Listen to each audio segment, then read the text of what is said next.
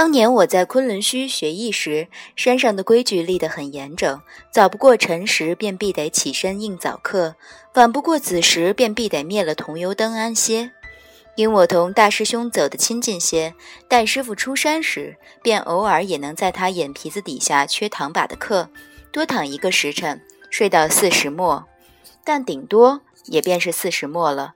这习惯今年的养下来，虽如今我已出师七万年，却一直带在身上。即便冬日里人懒些，也是一过四时便在床上躺不下去。于是乎，纵然昨日我甚畅快去大紫明宫闹了一场，周身负了些伤，老胳膊老腿疼得心里头拔凉拔凉，到了时辰却还是巴巴的醒转过来，瞧着躺的正是狐狸洞里我自个儿屋子的雕花大床，便稍稍的心安了。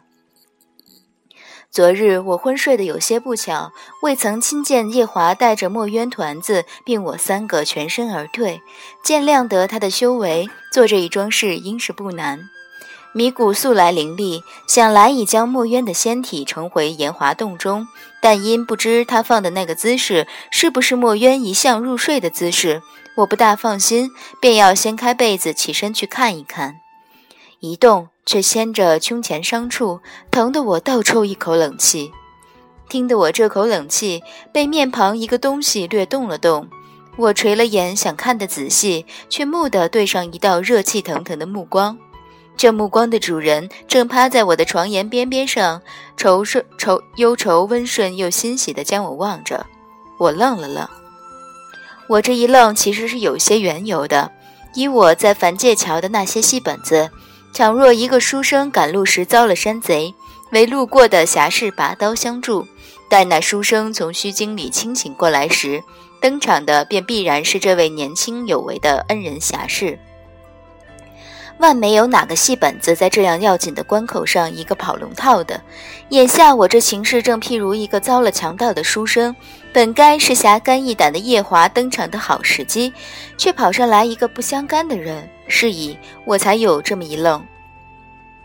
跑龙套的仁兄灼灼地看了我好一会儿，轻声道：“你，你现在觉得怎的？”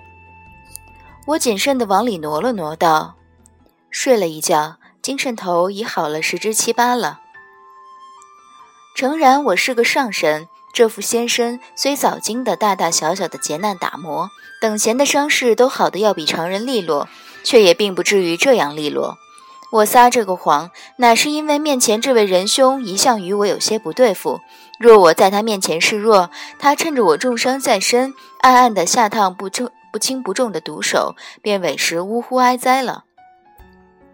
我同这位仁兄的渊源，正可以追溯到折颜送四哥毕方鸟坐骑之时，折颜从西山猎回的那只毕方，便正是此刻我面前这位衣冠楚楚的仁兄。毕方将将做四哥坐骑时，我们处得甚好，他还曾独独背着我去十里桃林吃过几次桃子，讨过几次酒，后来却不知什么缘故不愿背我。好在千儿八百年之后，总算让我瞧出一丝油因。大约是他欢喜凤九，凤九却每每只缠着同我一处，所以他才对我生了些嫌隙。他这醋因喝的实在没道理，我自不同他一般见识，然他却十分较真，仿佛每日里必得同我辩驳几句，这日子才过得下去。是以他出走后，我还挺不厚道的，偷偷欢喜了好几回。窗户大开着，光线却不烈。我眼睛不好，被晃得略有些疼痛。毕方赶紧凑过来道：“我将窗上关了，可好？”我被他这难得的谦然和顺唬了一跳，鼻子里嗯了一声。他关了窗户过来，与我掖了掖被角，在床边靠了一会儿，又轻厚的来问我喝不喝水。就是米谷也做不来这般周到细致。我其实很有些渴。但毕方这番作为却让我心里头揣了个疑问，待他又去体贴的倒茶，恍然间便有些福至心灵。我闷闷的笑道：“四哥，你是四哥吧？”因我刚打了架，法力衰弱，识不得变化之术，便装了毕方的样子来耍弄于我。呵呵，样子倒画的没有一分好差的，但性子却忒不像了。你可没瞧着毕方素来对我那不冷不热、不当一回事的形容。倒茶的影子顿了顿，他转过头来，神色复杂，道：“我没做什么变化，实实在在便是毕方。